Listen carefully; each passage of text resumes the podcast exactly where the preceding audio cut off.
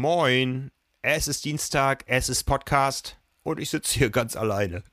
Aber das soll nicht lange so bleiben. Ich habe nämlich zwei Gesprächspartner, die auf mich warten. Zu denen schalte ich mich gleich rein. Bevor ich das tue, habe ich aber für diese Episode von Carbon und Laktat noch einen Präsenter für euch. Unser heutiger Präsenter ist die Firma Arix und da im Speziellen der Laufradsatz Superlight MIG 7878. Das ist ein aerodynamischer und leichter Carbon-Laufradsatz für Triathleten, entwickelt, produziert und montiert in Deutschland und zwar in Zusammenarbeit mit der Firma Munich Composites.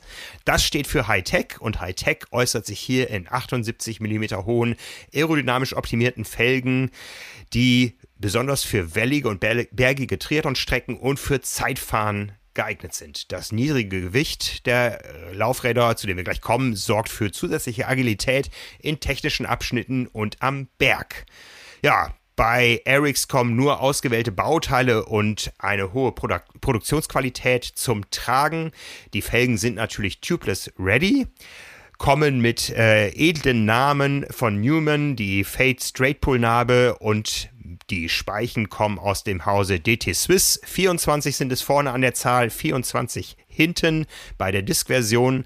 Bei der etwas leichteren Felgenversion, Felgenbremsenversion sind es 20 und 24 Speichen. In beiden Fällen ist das Ganze ausgelegt auf ein Systemgewicht von 105 Kilogramm. Also das bringen wenige Triathleten auf die Waage. Die Laufräder selbst bringen 1690 Gramm auf die Waage in der Disk-Version und 1652 in der Felgenbremsen-Version. Preislich ist das Ganze hochattraktiv in der Standardkonfiguration mit äh, der Newman-Narbe und den DT Swiss Speichen äh, kostet das Set 1449 Euro. Für Speichen, äh, für Felgenbremsen natürlich etwas günstiger, 1229 Euro. Aber wer das Ganze noch ein bisschen individueller haben möchte, der findet einen Laufradkonfigurator auf der Seite erix.de, wo er sich sein eigenes System zusammenstellen will. Wer äh, immer noch einen kleinen Anschub braucht, noch nicht ganz überzeugt ist, der kann äh, sich beeilen und dann noch sparen. Und zwar satte 15% Rabatt gibt es auf den Code Preorder-MIG78 und zwar bei der Bestellung eines Laufradsatzes Superlight MIG 7878 und das Ganze nur, und jetzt müsst ihr euch wirklich beeilen, bis zum 28. Februar 2022. Die Infos zu allem findet ihr natürlich in den Show Notes. Moin Moin und herzlich willkommen. Heute ist Dienstag, der 22.02.2022, ein Schnapszahldatum, ein besonderes Datum, darum machen wir den Podcast heute auch zu dritt. Hier ist Carbon und Laktat und mir gegenüber sitzt virtuell der Mann, der behauptet, Patrick Lange wird in diesem Jahr Ironman-Weltmeister. Hallo Nils Fließhardt. Das bin dann ja wohl ich. Hallo, guten Tag. Und mir sitzt der gegenüber, der das Ganze in der Hand hat. Hallo Patrick Lange. Servus und äh, ja, danke schon mal für die Einschätzung. Ich gebe mein Bestes. ja. ja, wir haben da neulich im Podcast schon mal drüber gesprochen. Diese Einschätzung, die hat der Nils nicht zum ersten Mal. Er hat es auch schon 2017 behauptet. Er sollte Recht behalten haben.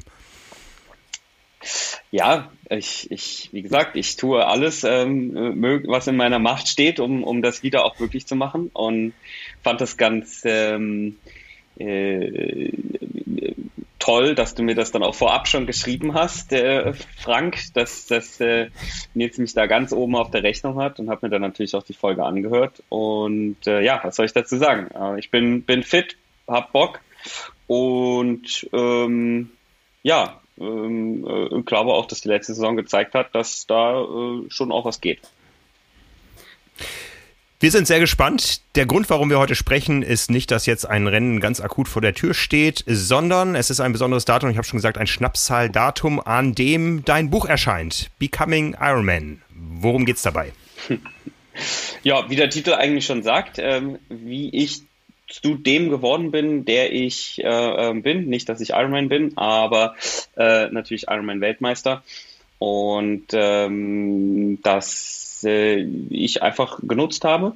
um ähm, von ganz vorne, also in der Jugend, in Bad Wildungen anzufangen, äh, wie ich der Mensch geworden bin, der ich äh, bin, ähm, weil ich äh, fand, es war Zeit, mal einen tieferen Einblick zu geben mh, mm, in äh, mein Leben und äh, nicht nur die Spitze des Eisbergs, äh, wie bei ähm, den doch äh, meist sehr kurzweiligen Interviews, ähm, äh, die sonst so passieren. War das tatsächlich dann jetzt äh, vom Zeitpunkt auch an den so geplant, als du sagst, es war Zeit, das jetzt zu erzählen? Also trägst du den Gedanken schon länger mit dir oder war das jetzt auch aus einer Entwicklung heraus, dass du gesagt hast, so jetzt müssen wir das Thema aber auch mal angehen? War tatsächlich eher aus der Entwicklung von 2019 heraus. Ähm, ich war im, äh, im Winter 2019 haben wir wirklich äh, oder habe ich einige ähm, Veränderungen im Team vorgenommen, habe den Trainer gewechselt, habe äh, mich äh, sportpsychologisch ähm, betreuen lassen und ähm, habe da äh, tatsächlich irgendwie auch ähm, schon ja viel gelernt und so ein Kapitel auch irgendwo abgeschlossen, um ein neues anzufangen. Ähm, und genau da rein fiel eben dann auch die Anfrage des Verlags. Das muss ich halt ganz ehrlich auch sagen. Es war jetzt nicht, äh, nicht nur meine Idee zu sagen, ja, ich will jetzt ein Buch schreiben darüber, sondern ähm, die Anfrage kam rein. Ähm, und normalerweise hätte ich sie, äh, ähm, ich will nicht sagen links liegen gelassen, aber ich fand die, den Moment sehr passend und ähm, habe mich dann in die Gespräche mit dem Verlag gegeben. Das Konzept fand ich sehr cool und ähm, äh, jetzt so als, als Zwischenfazit meiner Karriere fand ich ähm, sehr, sehr angebracht und glaube, wir haben da echt was, was Cooles auf die Beine gestellt. Uns ist natürlich Corona dann dazwischen gekommen. Die letzten ähm, zwei Jahre waren dementsprechend ja auch äh, nicht ganz einfach äh, und äh, hat uns dann einfach Zeit gegeben, ähm, das Buch dann nochmal ein bisschen ähm, ja, zu verfeinern und dann auch mit dem Erfolg bei der Challenge Rot dann abzuschließen, was dann auch der, ja, äh, finde ich, deutlich schönere äh, Weg ist, aus so einem Buch rauszugehen, als mit dem DNF in Kona. ja, Becoming Ironman äh, impliziert ja, Ironman ist ein Status. In welchem Moment bist du denn Ironman geworden? Du sagst, du bist der Weltmeister, das wissen wir zweimal. Wer weiß, wie viele Titel da noch kommen. Es gibt zwei Chancen dieses Jahr. Äh, wir haben darüber gesprochen, dass äh, du durchaus da auch äh, auf unserer Liste stehst. Äh, wann ist man Ironman? Ist man das mit dem ersten Finish oder was gehört dazu? Ich glaube, das Schöne an dem Buch auch ist, dass man es auf äh, so viele Lebensbereiche auch übertragen kann. Also ich glaube, es ist ein, ist ein Buch, das jetzt nicht äh, der Leitfaden ist, um einen Ironman zu bestreiten. Darum geht es eigentlich gar nicht so sehr. Es soll meinen Weg beschreiben, äh, wie ich äh, mir meinen großen Traum erfüllt habe. Und der war, war einfach schon immer Ironman-Weltmeister zu werden. Und ähm, natürlich kann man ähm, die, die Dinge, die ich auf dem Weg gelernt habe, auch auf äh, so viele andere Lebensbereiche übertragen. Und das ist ähm, uns, äh, in dem Fall Carola Fechner und mir ähm, sehr gut gelungen, äh, indem wir auch ähm, immer wieder in den Kapiteln ähm, ja Zwischenfazit Fazit äh, ziehen, ähm, um, um das Ganze rund zu machen, um den, den Menschen, die das Buch lesen, auch wirklich was äh, mitzugeben und ähm, meine Entwicklungsschritte, das, was ich gelernt habe, dann eben dementsprechend auch weitergeben zu können. Du hast gesagt, du hast ja zusammengeschrieben mit, mit äh, Carola. Carola hat es im Prinzip für dich aufgeschrieben, wenn ich es äh, richtig gelesen habe, dass ihr viel telefoniert habt und ja. äh, so weiter. Wie war's, wie war's letztendlich für dich, so deine Gedanken von jemand anders in Ich-Form aufgeschrieben zu lesen. Also ich durfte das Buch auch schon lesen. Ich äh, äh habe dich durchaus sprechen hören. War das bei war das bei dir auch so, als du das gelesen hast? Hast du gesagt, genau so wollte ich sagen. Total komisches Gefühl, muss ich ganz ehrlich auch sagen. Ähm, sich sozusagen, das Buch ist ja in der Ich-Form geschrieben und äh, sozusagen meine Stimme aus meinem Kopf, wie ich Dinge ja lese und und und verarbeite, dann auch in dem Buch sozusagen mit meiner eigenen Person dann wieder zu hören oder zu lesen, äh, war, war ganz, ganz komisch. Ähm, aber ich finde, sie hat den, den, den Ton extrem gut getroffen und alles, was in dem Buch steht, habe ich ja de facto gesagt. Ähm, wir haben das äh, so gemacht, dass wir wirklich über zwei Jahre jede Woche für anderthalb bis zwei Stunden ähm, äh, einmal, einmal pro Woche eben telefoniert haben. Ähm, und sie hat das eben, ja, sie hat dann eben einfach einen roten Faden reingebracht, hat das ähm, sehr schön zusammengefasst und ähm, hat aber nicht angefangen, irgendwelche Geschichten zu, also ne, Geschichten zu erfinden, sondern ähm, das ist einfach so, wie ich es äh, wahrgenommen habe und hat, finde ich, auch ganz gut meine Tolandität, wie ich spreche, äh, getroffen. Und ich finde, sie hat, also ich weiß auch, dass sie mit ähm, meinem engsten Umfeld auch viel darüber gesprochen hat. Also sie hat äh, nicht nur mich interviewt, sondern ähm, sie hat mit meinem Vater geredet, äh, mit Trainingskumpeln geredet, mit meiner Frau geredet und hat da wirklich ähm, sich extrem gut auf mich eingelassen. Und äh, das äh, ja, hat sie extrem gut getroffen und ich bin sehr froh, dass Carola äh, das Projekt angenommen hat und dann wirklich äh, mit dem Herzblut auch umgesetzt hat äh, und zu dem Ergebnis geführt hat, das wir jetzt vorliegen haben. Auf jeden Fall. Also man kann es auf jeden Fall empfehlen. Ich habe es sehr, sehr gerne gelesen, ohne jetzt irgendwie hier dir schmeicheln zu wollen oder so, aber ich fand es wirklich spannend, weil es einfach auch nochmal nicht so eine, hier, ich erzähle euch jetzt meine große Heldengeschichte, äh, wie, mhm. wie ich jetzt hier der Superstar geworden bin, ist, sondern ähm, dass man, finde ich so aus meiner Sicht, kann man bei ganz, ganz vielen Momenten und Anekdoten und ja vor allen Dingen auch Beschreibungen viel verstehen, was man so von außen halt eben nicht sehen konnte. Ich meine, wir waren ja bei ganz vielen Dingen dann dabei, bei deinen ne, Auftritten auf Hawaii, in Frankfurt. Ähm, du beschreibst ganz viel geht es auch um Ängste in dem Buch, um, um ja, schwere Situationen für dich. Ähm, wo wir dich unmittelbar getroffen haben, aber ja nicht in deinen Kopf reingucken konnten, wie es dir dabei ging. Deswegen fand ich das sehr, sehr spannend, wie ihr das erzählt habt. Und ich habe mich gefragt, ob du, wenn du jetzt aus heutiger Sicht darauf guckst und ihr nochmal über diese Momente gesprochen habt, sind dir da viele Sachen aufgefallen oder Dinge, wo du sagen würdest, ähm, dass du aus heutiger Sicht sehen kannst, dass die ganz, ganz wichtig sind für dich und deinen Lebensweg und dass du dem damals noch nicht so eine große Bedeutung beigemessen hast? Ich, ich glaube, jeder, ähm, ähm, jeder Moment, der auch in dem Buch aufgegriffen ist, war schon auch ein, ein, ein wichtiger Moment in meinem Leben ähm, und hat mich eben geprägt, hat mich zu dem gemacht, der ich bin. Ähm, nichtsdestotrotz ist es, glaube ich, ähm, abseits von dem Prozess, ähm, die die Art und Weise, wie ich äh, nach 2018 in 2019 reingegangen bin und das alles, was ich da gelernt habe, hat mir, glaube ich, den größten, den größten Entwicklungs, äh, also tatsächlich dieses größte äh, Tief meiner Karriere hat mir, glaube ich, auch die meisten Möglichkeiten eröffnet, um das mal so zu sagen. Also ich glaube, aus dem, aus dieser Zeit habe ich am meisten mitgenommen und ich finde auch persönlich, ähm, äh, dass das Buch äh, vor allen Dingen hinten raus wirklich an, an Tiefe und an nochmal an, an Qualität gewinnt irgendwie. Und ähm, man da auch merkt beim Lesen, wie sich äh, äh mein, mein Bezug auch zum Sport vielleicht ändert und ähm, wie ich mit, mit gewissen ähm, Situationen lerne, anders umzugehen.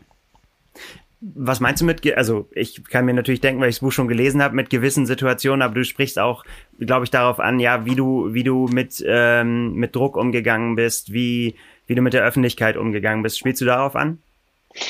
Ja, absolut. Einfach, mir war wichtig, ein, ein Bild zu oder ein, ein, ein Einblick in die emotionale Welt zu gehen. Was passiert eigentlich, wenn die Hotelzimmertür zugeht?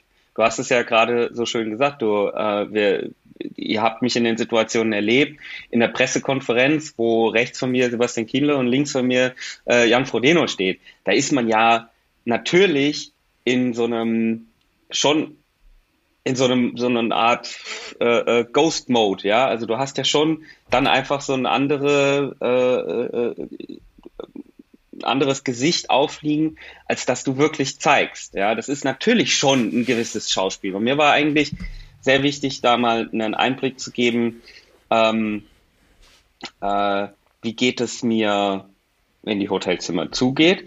Wie ging es mir vor drei, vier, fünf Jahren, wo ich wirklich teilweise auch Angst hatte vor den Wettkämpfen, vor allen Dingen als ich erfolgreich wurde. Und wie geht es mir, wie geht es mir jetzt, wo ich gelernt habe, mit, mit äh, so einer Angst auch umzugehen?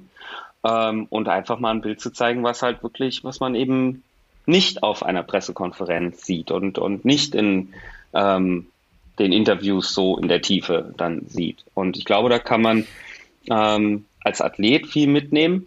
Ähm, weil, also mir tut es zum Beispiel immer total gut, wenn ich morgens zum Pier gehe und ich sehe in die Gesichter der anderen Athleten und sehe deren Anspannung und sehe, oh, die sind auch voll nervös. Okay, das erlaubt mir dann auch nervös zu sein. Versteht ihr, was ich meine? Ja. Das ist halt das, was ich irgendwie so ein bisschen so auch mal wirklich einen, einen tiefen Eindruck dazu zu geben. Ja. Aber ist das nicht auch gefährlich? Ich meine, wir wissen ja, ihr Profis, ihr wisst immer dank Social Media ganz genau, was die anderen tun und denken oder zu denken vorgeben. Ja, ich glaube, äh, ihr seid gut vernetzt und schaut ganz genau, was bei den anderen im Social Media Bereich abgeht. Wir wissen, da ist auch viel Show, viel Fake. Gab es äh, im Nachhinein äh, Dinge, wo du gesagt hast, hm, die nehmen wir doch lieber raus aus dem Buch, weil ich der Konkurrenz diesen Einblick nicht gewähren will, weil die ja vielleicht auch mal vielleicht ein Kapitel irgendwo anlesen oder so?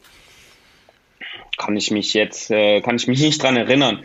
Und das ist, äh, das ist ja eigentlich im Endeffekt äh, genauso wie, wie die Frage, poste ich jetzt mein Training auf Strava, ja oder nein? Ne? Also ähm, am Ende des Tages, ähm, klar, die Leute wissen dann, was man trainiert und kriegen vielleicht einen, einen, einen, tiefen Einblick in das, was man macht. Aber am Ende des Tages muss man es halt selber machen. Und ich glaube, das ist halt super wichtig, äh, für sich selber zu lernen, also vor der eigenen Haustür zu kehren und den Umgang mit seiner eigenen Psyche besser zu lernen, als sich irgendwie auf andere zu fokussieren. Ich kann ja nur sagen, so ging es mir und nimm was mit. Und also, ne, ich, ich, ich glaube jetzt nicht, dass ähm, ich damit äh, äh sozusagen meine Konkurrenten stark mache äh, äh, oder so, sondern, sondern will eigentlich eher, ähm, ja, will eigentlich eher die, die, die, die Menschen erreichen, die äh, äh ja, vielleicht auch das Ganze nicht beruflich machen. Mhm. Du hast eher geatmet, Frank, du bist dran. Nils hat eben schon über den Moment gesprochen. Der Moment ist jetzt, wir haben am Samstag, glaube ich, noch exakt zehn Wochen bis zur nächsten Ironman-Weltmeisterschaft, bis zur ersten, die endlich wieder stattfindet, nach einer langen Pause. Ähm, jetzt sorgt so ein Buch natürlich auch für ein gewisses äh, Aufmerksamkeitsniveau, für einen gewissen Medienrummel. Ähm, ja, wie, wie passt das jetzt in eine Vorbereitung? Wir wissen, du bist eng getaktet, du hast gleich den nächsten Call, wenn wir fertig sind. Du bist auf Gran Canaria im Trainingslager. Ähm, lenkt das nicht vielleicht auch ab oder ist es eine willkommene Ablenkung? Ich finde es eine willkommene Ablenkung tatsächlich gerade. Ähm, wir haben das natürlich ähm, intern auch alles so strukturiert, dass es, dass es nicht zu viel wird. Wir haben ähm, heute einen großen äh, Medienkampftag sozusagen, wo halt äh, drei, vier Gespräche geführt werden. Und ähm, äh, ansonsten ist aber die Zeit auch ähm, ja so gut eingeteilt. Ich habe gerade einen Mittagsschlaf gemacht. Äh, ihr habt mich gesehen, ich habe noch an der Kaffeetasse genuckelt. ähm, und von daher, ähm, nein, geht das. Das, das ist alles okay. Ähm, jetzt mein Bildschirm aus. Seht ihr mich noch? Ja. Und ähm, nee, es ist eher eine Erleichterung, weil endlich das Projekt jetzt raus ist. Ne? Dadurch, dass es natürlich immer weiter nach hinten ähm, auch geschoben worden ist durch die Corona-Situation, finde ich es jetzt äh, ganz toll, damit durchstarten zu können. Und ich bin echt ähm, total gespannt, wie die, wie die Reaktionen sind. Deswegen ähm, ja, macht es auch Spaß, jetzt mit euch zu reden. Und da schon mal so die ersten ähm, Gefühle dazu zu bekommen. Ist das tatsächlich auch vielleicht so ein bisschen der neue Patrick Lange? Weil ich glaube, früher, wenn, wenn, sagen wir mal, wenn du 2018 ein Buch rausgebracht hättest, könnte ich mir vorstellen, nach dem, was du so geschrieben hast in deinem Buch, äh, dass dich das eher nervös gemacht hätte. Oh, was denken die Leute jetzt über mich? Total. Und, äh, ähm, aber jetzt freust du dich quasi. Ja, genau. Also das ist, ja. das ist tatsächlich so, ja. Ja. Das ja. hätte mich wahrscheinlich aus dem Konzept gebracht, ja. Ich fand das ganz interessant. Du sagst an einer Stelle, das habe ich mir aufgeschrieben, dass du sagst, ähm, also in der Zeit nach 2018, ich wusste, dass ich aufpassen musste, äh, wie ich mich ausdrückte, um nicht missverstanden zu werden. Mir war klar, dass ich viele Hände nur schütteln, viele Leute nur treffen durfte, weil ich der Weltmeister äh, war und nicht, äh, weil sie mich als Patrick mochten. Das war für mich so ein ganz, äh, wo ich mich gedacht, wo ich mich gefragt habe, ähm, ist das jetzt so aus der Rückbetrachtung oder ist es tatsächlich dir damals auch schon so gegangen, dass, dass du das immer angezweifelt hast, dass du immer gesagt hast, irgendwie so, was wollen die jetzt alle von mir? Ähm, hat dich das nervös gemacht? Und, und wenn ja, warum hast du die Hände geschüttelt, wenn, äh, wenn du das wusstest, dass sie eigentlich oder also das, das war für mich, ich, ich frage mich halt an ganz vielen Stellen so, ähm, ob das so eine Rückbetrachtung ist aus heutiger Sicht, äh, klar, oder ob das tatsächlich damals, ähm, ja, wie es dir damit, damit gegangen ist mit dieser Favoritensituation. Mhm. Mhm. Naja, ich habe halt irgendwann gemerkt, dass man auf so einer, so einer Tour nicht, nicht ist, um, um, um Freunde zu finden. Und äh, man muss halt dann auch akzeptieren, wenn, ähm, äh, wenn Menschen kommen und gehen und ähm, äh, dass man, dass man einfach, ja, das einfach te teilweise auch als, als Arbeit betrachtet, ja. Und ähm, wenn jemand da wirklich äh, äh tiefere Interessen hat, dann, dann kommt es, glaube ich, äh, von alleine. Ähm, und äh, auch das musste ich, musste ich irgendwie erstmal lernen, da auch eine, eine, eine angemessene Form an Energie rein ähm, ähm, ähm, buttern. So. Also ich glaube, ich bin da vorher wirklich äh, einfach so drauf los und habe mit, mit voll Karacho ähm, irgendwie versucht, in den, in den kurzen Zeitslots äh, die einem dann zur Verfügung standen, eben so das, das Maximale irgendwie reinzudrücken, dann ähm, äh, äh, sozusagen mich gedanklich überschlagen, ähm, anstatt einfach mal tief durchzuatmen und ähm, ja, sich, sich so auf, auf so eine wesentliche Aussage zu konzentrieren. Das heißt, du bist auch tatsächlich heute viel mehr 100% der Patrick Lange, der du auch bist, als, als der, den du uns ja, vorher gezeigt hast? Das, ich, das, das weiß ich gar nicht so genau. Also es ist jetzt, ähm, das ist eine gute Frage. Ich, ich glaube, ähm, dass ich, dass ich damals schon der war. Äh, hm. Ich habe mich weiterentwickelt. und ja. ähm, hatte vielleicht einfach damals äh, hier und da schlechte Beratung, sagen wir es mal politisch korrekt ausgedrückt. Und ähm, äh, musste einfach mit der doch sehr schnell äh, aufkommenden, äh, mit dem sehr schnell aufkommenden medialen Interesse relativ schnell ähm, lernen, umzugehen. Und ähm, habe da äh, hier und da einfach kommunikationsmäßig äh, äh, vielleicht den einen oder anderen Fehler äh, gemacht. So. Und ähm, von daher äh, hätte ich vielleicht damals schon eher so ein bisschen mehr auf das Herz äh, hören sollen und äh, nicht so sehr auf das, was äh, Externe so sagen. Mhm. Das fand ich auch noch einen sehr spannenden Aspekt in dem Buch, dass du jetzt gerade gesagt hast, dass ja dann der Medienrummel und überhaupt der, die ganze Aufmerksamkeit dann relativ schnell kam, aber dass du ja doch durchaus sehr, sehr lange Anlauf genommen hast dafür. Das ist ja vielleicht auch nicht unbedingt allen, haben nicht alle so präsent die ganze Zeit, die davor war. Du sagst, du, du hast geschrieben oder Carola hat es geschrieben, ähm, dass du der Typ warst, der aus dem Nichts kam, aber dass das Nichts 15 Jahre lang gedauert hat und aus harter Arbeit und vielen Rückschlägen bestanden hat. Und das ist ja auch wirklich kurz davor stand, ähm, dass du ja eben gar nicht die, diese Langdistanzkarriere mehr einschlagen kannst. Einfach, ja, sagen wir, wie es ist aus finanziellen Gründen und dass, dass du echt auf Sparfarme leben musstest, um diesen Traum weiter zu verfolgen. Ähm, das ist ja was, was deine Karriere auch ein bisschen besonders macht, dass du quasi diesen wirklich langen Anlauf aus der zweiten Reihe, sag ich mal, hattest, um dann wirklich sofort ins Rampenlicht durchzustarten. Mhm. Ja, das ist, das ist, glaube ich, so meine größte Leistung eigentlich, dass ich es geschafft habe, äh, 15 Jahre, 10 Jahre daran zu glauben, dass ich es noch schaffen kann. Ähm, mich da nicht, nicht habe unterkriegen lassen. Und ich bin jemand, der eben nicht den, den geraden äh, Karriereverlauf genommen hat über die Jugend, über die Kader, über Olympia, über die Langstrecke, ähm, sondern bei mir war es eigentlich eher ähm, andersrum. Das, ne, also vielleicht so vom, Norma vom Normalo zum Ironman-Weltmeister wäre eigentlich viel mehr die, die Beschreibung, die ich da äh, finden würde. Ähm, und ähm, habe halt eben im Bauchgefühl schon, wie gesagt, äh, 15 äh, Jahre das, das Gefühl gehabt, dass, dass die Langstrecke mein Ding ist und ähm, immer wieder äh, die einzelnen äh, Hindernisse dann überwunden äh, meist finanzieller oder zeitlicher Natur, äh, die da eben im, im, Weg standen. Und das ist, glaube ich, die, die größte Leistung gewesen. Ich habe noch gleich was gelernt, äh, dass man nicht so viel äh, Dosentunfisch essen soll. Das fand ich eine sehr, sehr gute Erkenntnis.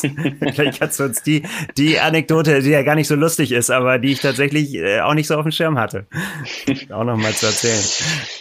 Ja, tatsächlich. Das ähm, äh, ähm, hat dann ja auch zu einer Ernährungsumstellung geführt. Das äh, Ganze ist so entstanden, dass wir ähm, im Frühjahr 2017 waren wir mit äh, Fares al-Sultan wieder im äh, bekannten Trainingslager in Al-Ain und äh, dort war Selbstverpflegung angesagt. Das heißt, äh, jeder kennt das äh, im Trainingslagern mit ein paar Jungs. Da wird jetzt äh, nicht unbedingt äh, das Gourmet-Menü gekocht, sondern da schmeißt man ein paar Nudeln in den Topf und äh, macht eine Tomatensauce dazu. Und in die Tomatensauce schmeißt man halt drei Dosen Thunfisch, weil man braucht auch ein bisschen Eiweiß. Und ähm, gut, das Ganze hat dann darin gegipfelt, dass wir das eben jeden Tag gegessen haben, zweimal.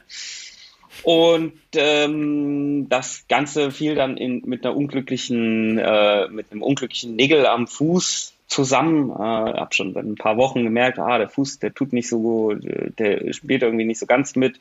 Wir hatten natürlich auch aus finanziellen Gründen keinen Physiotherapeuten dabei, haben also äh, fleißig unsere 35 Stunden trainiert und unseren Thunfisch gegessen und am Ende des Trainingslagers war der Fuß kaputt. Und das hat eben zu einer, äh, zu einem Knochenmarködem geführt. Und äh, anfangs hatte ich äh, gar nicht den, den Thunfisch in Verdacht, sondern habe halt gedacht, okay, du hast halt ein, ein, falsches Schuhwerk benutzt oder du, du hast irgendwie, äh, ja, keine Ahnung, einfach Überlastungssyndrom. Ähm, und ähm, ging ein Arztmarathon los, äh, von Arzt zu Arzt gerannt und niemand hat so wirklich ähm, rausfinden können, was da ist, außer dass es eben ein Knochenmarködem ist. Und ähm, dann bin ich an einen Arzt geraten, der äh, tatsächlich äh, mal meine Blutwerte untersucht hat und gesagt hat, deine Bleiwerte sind dermaßen hoch, dass es im, im Vollblut messen kann. Und das darf eigentlich überhaupt nicht so sein. Also die Bleiwerte waren durch die Decke hoch, Blei und Quecksilber. Und dann haben wir eben auch mal analysiert, was so ernährungstechnisch gelaufen ist. Und er hat gesagt, ja, Dosenthunfisch ist wirklich das äh, mit Abstand schlechteste, was man als Sportler äh, essen sollte, vor allen Dingen, wenn man eben äh, Impact hat beim Laufen, weil eben Blei die äh, Regenerationsfähigkeit des Knochen einschränkt. Und ähm, ja, das äh, wurde dann eben behandelt und innerhalb von kürzester Zeit war der Fuß dann auch wieder äh, einsatzfähig. Oh, und so spielt natürlich dann auch Ernährung und, und Leistungssport doch äh, immer wieder eine große Rolle. Absolut. Absolut. Blicken wir mal jetzt ein bisschen voraus. Wir kommen sicher das eine oder andere Mal noch aufs Buch zu sprechen. Wie gesagt, es sind noch zehn Wochen bis das Ende einer nächsten großen Durchstrecke bevorsteht, und zwar die Durchstrecke ohne Ironman-Weltmeisterschaften. Zum ersten Mal nicht auf Hawaii, sondern in St. George, Utah. Ja, wie ist so die Lage zehn Wochen vor dem großen Rennen, wo ja auch ganz viele auf Patrick Lange schauen werden? Die Lage ist gut. Ähm, ich habe keinen Thunfisch gegessen, von daher will ich mich auch nicht verletzen, hoffentlich. ähm, na, und also nee, es passt momentan alles äh, wirklich sehr gut. Also der Trainingsplan, die Trainingsaufzeichnungen äh, sind alle grün und äh, wir können momentan das, was wir uns um äh, äh vornehmen, auch umsetzen ähm, hatte am Anfang des Trainingslagers hier in Gran Canaria so ein bisschen Adaptionsprobleme, ein bisschen Schwierigkeiten, so die ersten paar Tage reinzukommen von der Kälte ähm, hier in das doch sehr warme Klima. Dann war noch äh, Sandsturm, aber das sind alles so Kleinigkeiten, die jetzt uns nicht groß ähm, aus, dem, aus dem Tritt gebracht haben. Und äh, ich kann so von den, von den ganzen Daten, die wir sammeln und äh, vom, vom Körpergefühl her sagen, dass ich auf jeden Fall auf dem richtigen Weg bin. Natürlich bin ich noch nicht da, Äh, also könntest mich jetzt nicht morgen in St. George an die Startlinie stellen und äh, einen, einen Bestwert erwarten, aber das muss auch jetzt noch nicht so sein. Und ähm, von daher bin ich äh, sehr, sehr guter Dinge. Ich glaube, Björn ist auch sehr guter Dinge, ähm, dass das gut wird. Wir haben nochmal fokussiert am Schwimmen gearbeitet, weil ich glaube, dass die äh, Schwimmerei in St. George äh, nochmal an ähm, äh, Bedeutung gewinnen wird äh, mit den ähm, mit den äh, Norwegern, die jetzt auch dazu stoßen werden. Ähm, also ich stelle mich auf einen auf ein sehr schnelles Schwimmen ein, habe da äh, zu Hause und auch hier äh, nochmal einen ganz speziellen Fokus drauf gelegt, ähm, mit einer, auch mit einer kleinen Technikanpassung und so weiter. Da ist jetzt viel, viel Zeit ähm, ins Schwimmen und ähm, in, in so ein, in die Technik eben geflossen. Und ähm, ja, da, da können wir jetzt äh, im Prinzip wirklich auf, auf, einen, auf einen guten Winter zurückblicken. Und ich glaube, äh, ich bin jetzt die letzten drei Monate äh, wöchentlich im Schnitt 22 Kilometer geschwommen, also auch über, über Weihnachten, über, über alles äh, hinweg sozusagen. Und das ist einfach konstant, das ist gut. Und ich glaube, da liegt genau der Schlüssel drin, dass man konstant ohne große Ausfälle eben, eben da durchkommt und ähm, ja, dran bleibt. Welchen, welchen Stellenwert hat St. George jetzt für dich als WM? Weil bei uns ging es tatsächlich so, wir, wir haben uns immer, es hat so ein bisschen gedauert, bis das so, bis der Groschen gefallen war, dass das jetzt wirklich die nächste große Weltmeisterschaft ist. Ist das bei euch als Athleten und speziell bei dir schon so angekommen, dass du gesagt hast, hey, das geht da um den WM-Titel? Oder ist das ja, ist das Kribbels noch nicht so wie vor Hawaii?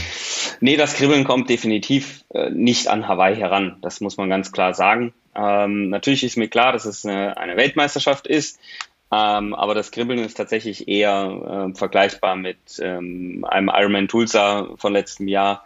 Und ich glaube tatsächlich, dass äh, die Nervosität so äh, vor Rot fast noch ein, ein Stück höher ist, äh, gewesen ist.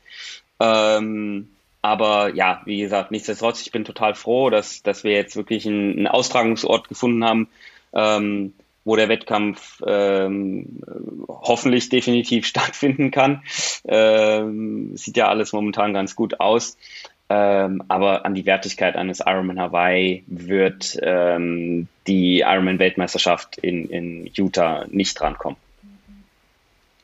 Das sehen die, die das zum ersten Mal machen, wie die Norweger, vielleicht anders. Ja, für die ist es die erste Ironman-Weltmeisterschaft. Die waren noch nicht auf Hawaii, zumindest nicht im Rennen. Ähm, ja, das Soll sind die Athleten, heißen, über die man redet dieses Jahr. Bin, ne? Also okay. also natürlich will ich das Rennen äh, mit bestimmen, will ähm, da auf jeden Fall äh, in Bestform sein und, und werde da jetzt nicht als Tourist hinfahren. Das, das, ist, das ist ganz klar. Ähm, aber wie gesagt, wenn man es vergleichen oder wenn ich, wenn ich mich entscheiden müsste, dann würde ich mich immer für den Ironman Hawaii entscheiden. Ja, blicken wir mal voraus auf den 7. Mai neue Namen am Start, etablierte Namen am Start, äh, auch manch etablierter Athlet, der nicht mehr so viele Chancen hat. Wie ordnest du dich da ein und wie gehst du mit diesen neuen Namen vor allen Dingen um? Ja, es wird total spannend zu sehen, was, ähm, was die Jungs, die noch nicht etabliert sind, ähm, in einem Wettkampf zu leisten imstande sind, wo sie tatsächlich ähm, auf eine doch vehementere Konkurrenz treffen. Ähm, sie haben gute Ironman-Rennen absolviert. Äh, ihre, ihre Premieren waren definitiv beeindruckend, aber jetzt gilt es, glaube ich, darum, das Ganze auch mal äh, in, in einem Starterfeld äh, zu beweisen, dass eben mehr als ähm, äh, drei Top-Namen äh, am Start hat. Und ähm, ich glaube, es wird von der Dynamik her ein extrem spannendes Rennen. Wie gesagt, ich stelle mich auf einen ähm, auf ein ähm, knallhartes Schwimmen ein, das vom ersten Meter an schnell sein wird. Ähm, und dann wird's wird's total interessant. Also die, die, Rad, die Radstrecke hat richtig in sich mit ähm, 2400 Höhenmetern. Ähm, wird das definitiv auch für mich eine äh, ne, ne Herausforderung insofern, dass ich noch nie an einem Ironman teilgenommen habe, der derart viele Höhenmeter auf dem, auf dem Rad aufzuweisen hat. Ähm, vormerklich natürlich auch im letzten Drittel ähm, ähm der Radstrecke ähm, sammeln wir die Höhenmeter. Also da wird es richtig abgehen und ich glaube, mh, dass da der ein oder andere nicht ganz so erfahrene Athlet ähm, ja, vielleicht überzieht und, und am Anfang zu viel investiert und dann hinten raus dafür die Quittung bekommt. Ähm, das heißt, ähm, irgendwie muss man dabei sein, aber man muss auch schaffen, cool zu bleiben und sich seine Energie richtig einzuteilen. Und dann beim Laufen genau das gleiche Spiel. Es ist eine extrem anspruchsvolle Laufstrecke. Ich war 2014 mal da und habe beim 73 teilgenommen. Und ähm, da ist schon viel, da sind schon viele Höhenmeter dabei. Ähm, von daher äh, ganz interessant und, und, und äh, definitiv äh, ein, ein Knaller. Also ich glaube, von den addierten Höhenmetern zusammengenommen äh, eine der härtesten Ironman-Wettkämpfe ähm, im, im Kalender überhaupt. Ja, und ähm, das Ganze mit der, mit der Konkurrenz, die da am Start stehen wird, ist das schon ganz schön spicy, glaube ich. Du hast uns mal im Interview verraten, dass du viel mittlerweile mit Visualisierung arbeitest und dass du auch äh, deinen ja ewigen Konkurrenten Jan Frodeno viel visualisierst und äh, dass du äh, dich des Öfteren im Training schon gesehen hast, wie du ihn äh, im Energy Lab quasi abhängst und äh, zum Weltmeistertitel kommst. Ähm, ja, das ist jetzt Jan Frodeno. Was, wie, wie machst du das mit den, mit den anderen? Es sind jetzt so viele neue Namen dazugekommen. wie, wie, wie läuft das in deiner Visualisierung? Oder ist das immer noch der, der Mann, auf den du guckst im Training? Ich glaube, Jan ist immer noch der, auf den alle gucken. Wenn wir, mal ganz ehrlich sind, ähm, da braucht man sich nur die letzten äh, Statistiken seine, der letzten Jahre anzuschauen. Da steht eigentlich immer eins äh, im Resultat. Ähm, von daher äh, ist er auch in diesem Rennen wieder der, der Gejagte ähm, und ähm, definitiv der, auf den, den alle schauen. Ähm, Trotzdem ist es total interessant, ähm, vielleicht nicht zu visualisieren, aber das Ganze von außen zu beobachten, wie auch so ein neuer Approach Einzug erhält in, in die, äh, in die Triathlon-Szene, in die Triathlon-Profi-Szene. Ähm, ich habe ja mit Björn Geßmann eben auch einen Wissenschaftler nun an meiner Seite. Ähm, und ich glaube, äh, das ganze äh, Thema äh, Sportwissenschaft hat jetzt, hat jetzt endgültig Einzug erhalten durch, durch, die, durch die Norweger. Und ähm, es ist interessant, da Teil dazu dabei zu sein ähm, äh, oder, oder ein Athlet in der Zeit zu sein, wo sich der Triathlonsport derart ähm, äh, sprunghaft entwickelt. Und ähm, motiviert mich, ne? motiviert mich sehr, mich auch selber weiterzuentwickeln, mich noch mal ein Stück weit mehr mit meinen ähm, Werten auseinanderzusetzen, meinen Körper besser kennenzulernen und äh, ja, da nicht nur stumpf die Kilometer abzuschrubben. Motiviert dich auch der Hype, den es um die Norweger gibt? So nach dem Motto, wollen wir erstmal äh, schauen. Sam Long hat es, glaube ich, gesagt, der gesagt hat, ihn packt das schon so ein bisschen bei der Ehre, dass jetzt auf einmal äh, äh, alle von der Kurzdistanz meinen, irgendwie so, dass sie so in, in, in die Langdistanz eindringen können und jetzt quasi auf ihrem Gebiet, auf seinem Gebiet wildern. Das ist ja nun auch, die Langdistanz ist ja dein Metier. Was machst du gegen die Eindringlinge? ja, wie gesagt, also im, besten Fall äh, äh, klären wir das dann auf der, auf der Strecke. Ähm, tatsächlich äh, bin ich da, bin ich da ganz entspannt. Ähm, und ich glaube auch, das ist nicht von den Jungs gesteuert. Ähm, äh, ich kenne, kenne auch ähm, äh, Kasper, Gustav und Christian persönlich und, und weiß eben auch, wie die ticken, kenne auch den, den Trainer, weil die mal am Fuschelsee waren und wir da ein paar Tage miteinander verbracht haben, sind total entspannte, coole Typen. Also ich mag die Jungs auch.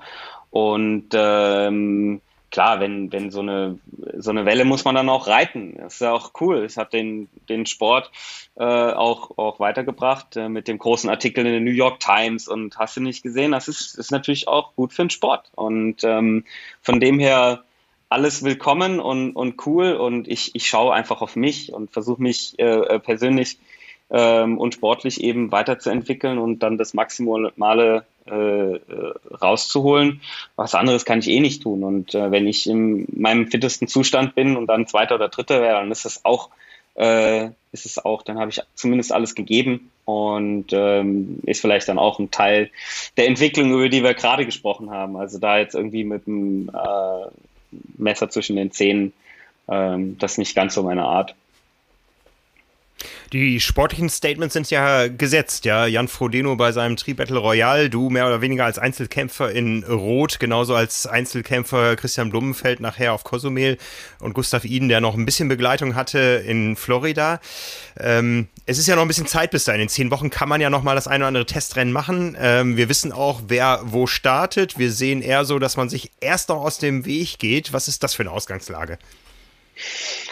Ähm, da weißt du wahrscheinlich mehr als ich. Ähm, ich weiß, dass ich mich bei der Challenge in Salou angemeldet habe und ich habe aber überhaupt keine Ahnung, wer da kommt oder weiß ich nicht. Also ähm, natürlich äh, habe ich jetzt so ein bisschen vom, äh, von der äh, Challenge Miami, nee, heißt nicht mehr Challenge, Clash.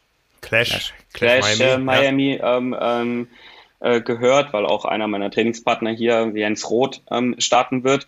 Ähm, aber ansonsten, wie gesagt, äh, da erwischte mich auf dem falschen Fuß. Ich habe tatsächlich gar keine Ahnung, ähm, äh, äh wer da so am Start ähm, in Salut zum Beispiel steht. Also es ist oder an, in Landsroth. Es gibt ja, es gibt so wenig Möglichkeiten momentan immer noch leider. Du hast ja im Endeffekt, du hast Miami, du mhm. hast Lanzarote und du hast Salut als Wettkämpfe, die, die Dubai sozusagen. Jetzt noch, ja, okay, ja, ja, ja, stimmt, stimmt, stimmt. Ich hatte jetzt ähm, nur die drei auf, auf, der, auf der Pfanne, hast recht. Ähm, und von dem her, ja. Ist das dann so, dass diese Rennen dann tatsächlich auch äh, jetzt keine echte Standortbestimmung sind, sondern eher so, um wieder in den Rennrhythmus reinzukommen, bevor es dann äh, rübergeht? Auf jeden Fall. Also für mich, für meine äh, Person kann ich das äh, definitiv so sagen. Es geht darum, wieder die Abläufe ähm, zu üben, die, ähm, das Umfeld natürlich auch ein Stück weit zu trainieren. Also ich werde mit ähm, den, den Leuten, die sozusagen in Utah ähm, äh, sind, werde ich dann auch äh, den Wettkampf in Salou absolvieren und äh, da eben auch die Abläufe bestmöglich schon mal trainieren, dass da in, in äh, Utah alles glatt läuft.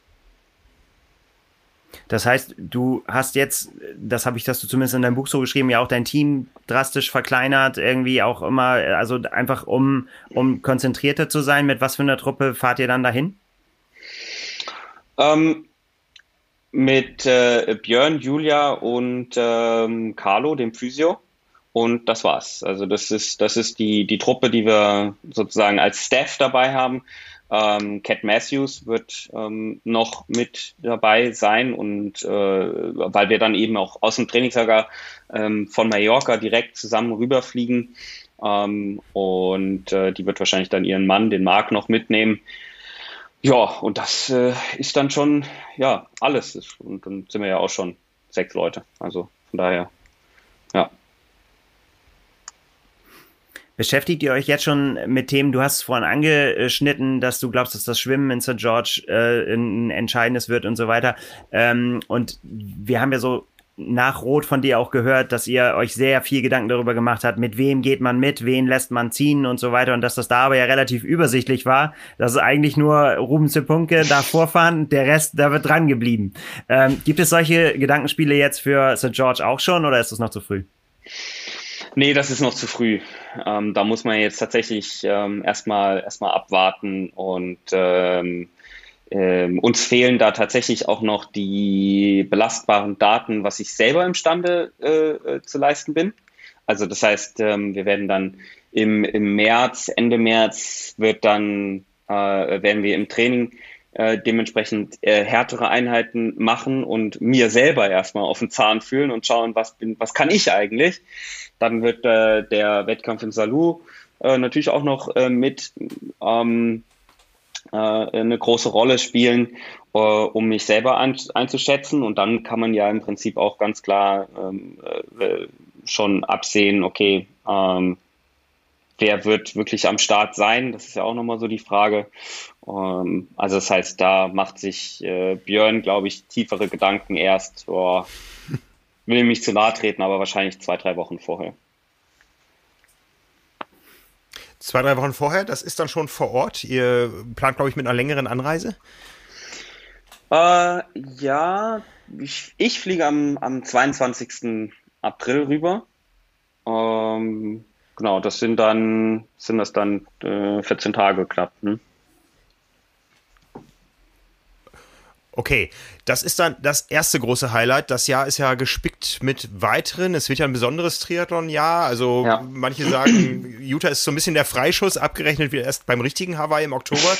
Dazwischen liegen aber noch Dinge wie eine neue PTO-Tour, die vor allen Dingen äh, durch sehr viel äh, finanzielle Ausstattung von sich reden macht. Es gibt aber auch noch Projekte, die nur einen kleinen Kreis Athleten betreffen, wie zum Beispiel dieses Sub 7, Sub 8. Wenn wir jetzt mal über Utah hinausschauen, was wird das für ein Triathlon-Jahr?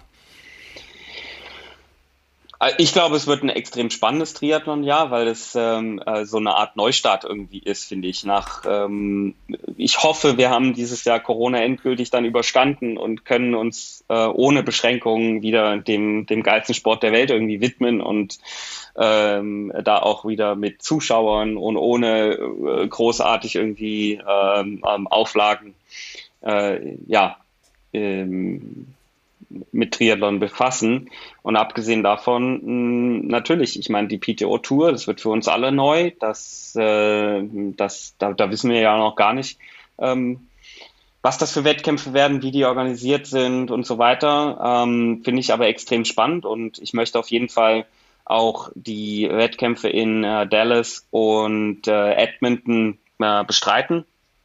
Dallas liegt natürlich für mich hervorragend, äh, weil es einfach, ähm, weil ich zu der Zeit eh vorhatte, in Texas zu sein. Da fahre ich halt einfach mal vier Stunden da hoch und mache den Wettkampf ähm, höchstwahrscheinlich aus dem Training heraus. Und ich glaube, wie du schon gesagt hast, durch die äh, doch durch den doch sehr großen finanziellen Anreiz hat man da halt einfach wirklich die Weltelite beisammen. Und ich glaube, dass das können interessante ähm, Wettkämpfe werden, auch wenn ich dazu sagen muss, äh, dass mir die Streckenlänge natürlich eher jetzt ein bisschen kurz ist ähm, für, für meine äh, Qualitäten. Ähm, aber da ist ja auch schon angekündigt, dass man eventuell von PTO-Seiten aus ähm, auch eine, eine längere ähm, Variante anbieten will, dann im, im nächsten Jahr, glaube ich sogar schon.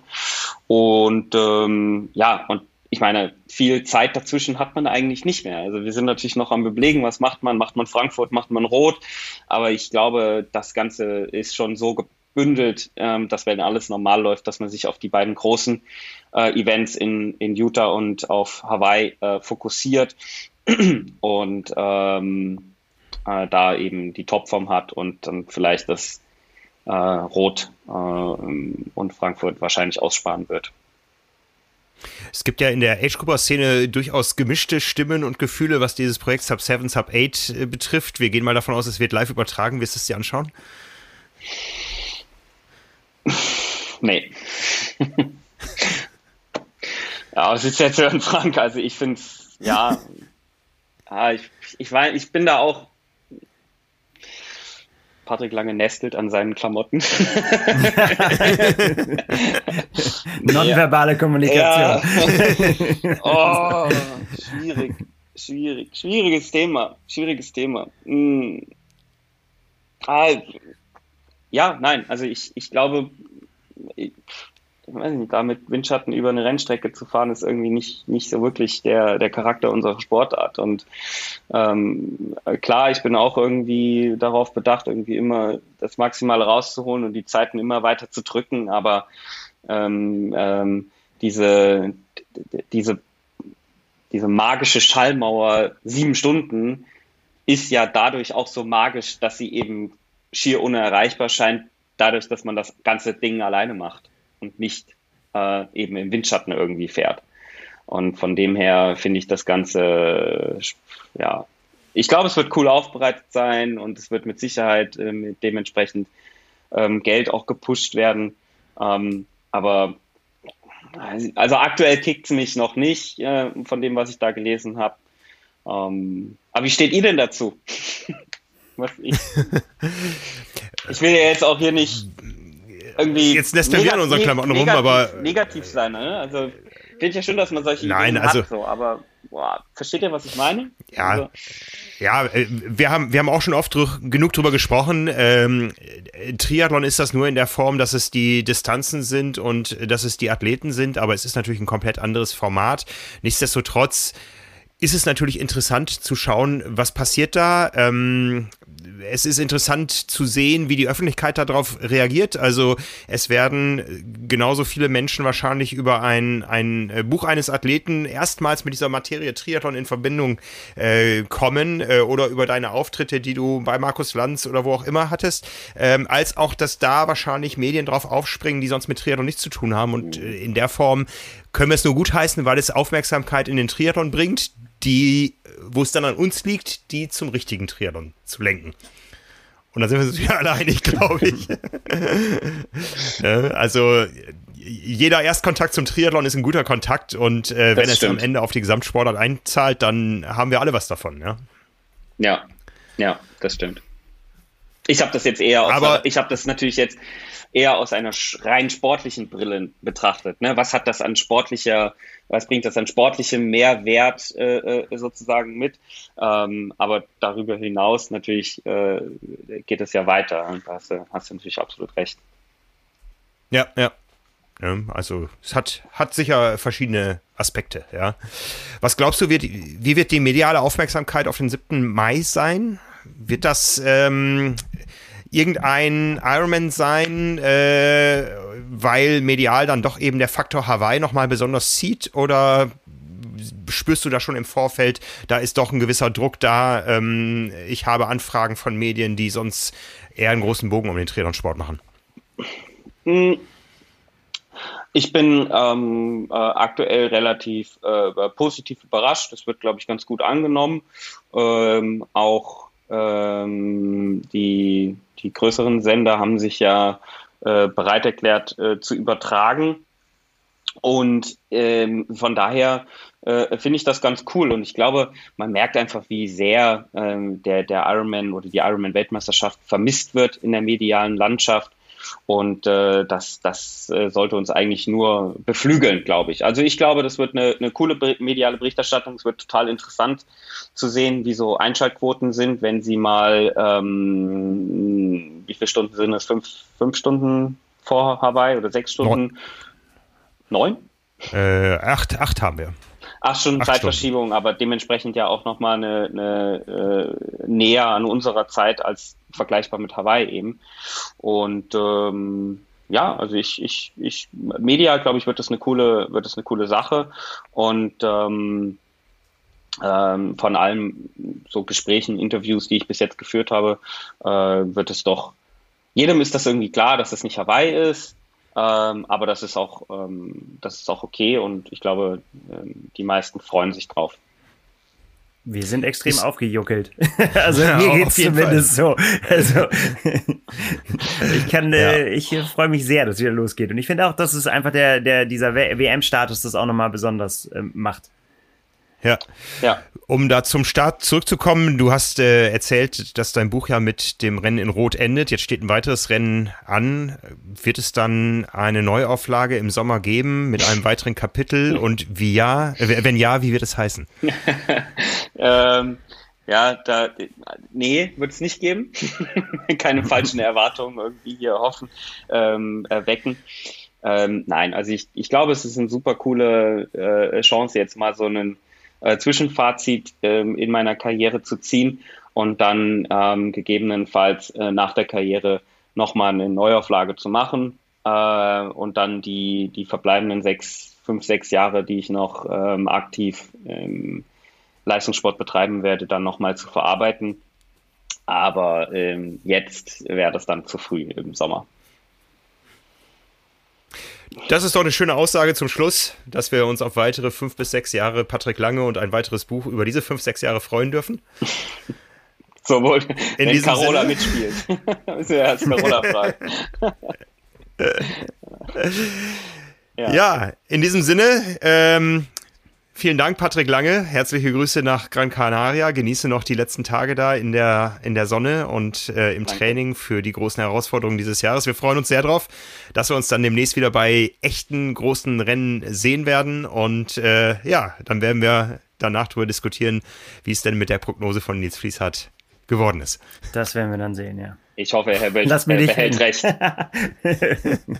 Gut. Danke, Patrick Lange. Danke. ciao. ciao. ciao. Das war das Gespräch mit Patrick Lange. Bitte denkt nochmal an unseren Präsenter. Ihr könnt bis zum 28.02. noch einen edlen Laufradsatz mit 15% Rabatt bestellen bei erix.de. Den Link dazu findet ihr in den Show Notes und natürlich findet ihr dort auch den Link zum Buch von Patrick Lange, Becoming Iron Man. Heute an diesem Dienstag druckfrisch im Handel. Viel Spaß beim Lesen.